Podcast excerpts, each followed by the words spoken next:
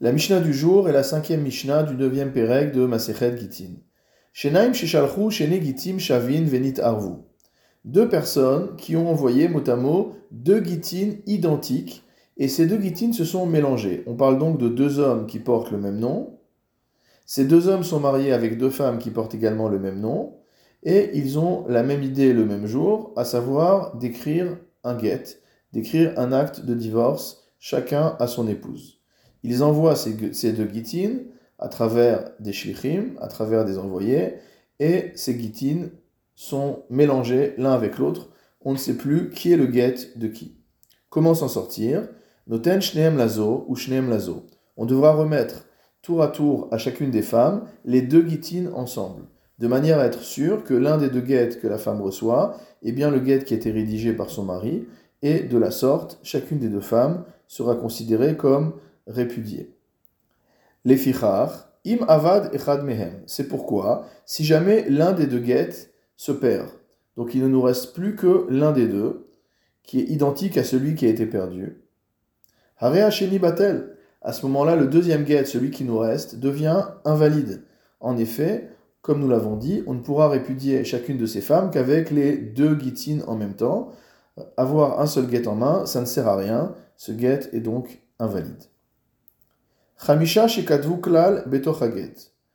Si l'on prend maintenant le cas de cinq personnes, cinq hommes, qui ont fait un get global, et il y a marqué dans ce get, Ish ploni megaresh plonit, que un tel répudie sa femme, ou ploni plonit, et que un tel répudie également une telle. Donc chacun écrit le nom euh, du mari et le nom de la femme. Donc on a ces cinq couples qui paraissent dans le même get. Ve'aedim milemata. Et maintenant, on a deux témoins qui ont signé comme il faut en bas du get. Kulam ksherin.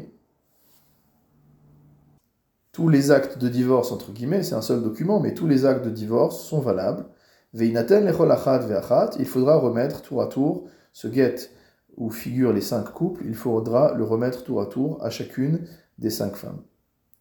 Hayakatuv tofes, l'école achat ve'achat.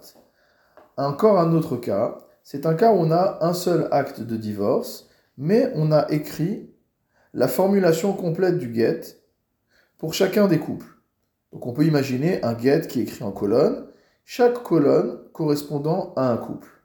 Via Edim Milemata, et on a à nouveau des témoins qui ont signé en bas.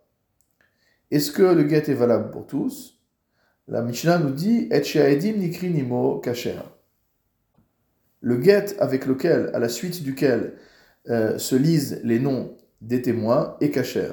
Donc en la matière, si euh, les edim ont signé en bas à gauche, à la fin du get, ça veut dire qu'en fait la dernière colonne, le dernier get est valable, mais les quatre get précédents ne sont pas valables, car étant donné que la signature des témoins n'est pas directement en dessous, on peut imaginer que seule la dernière colonne était inscrite et que les autres colonnes ont été écrites après, après la signature des témoins, auquel cas il ne serait pas valable. C'est donc uniquement le cinquième get qui est valable.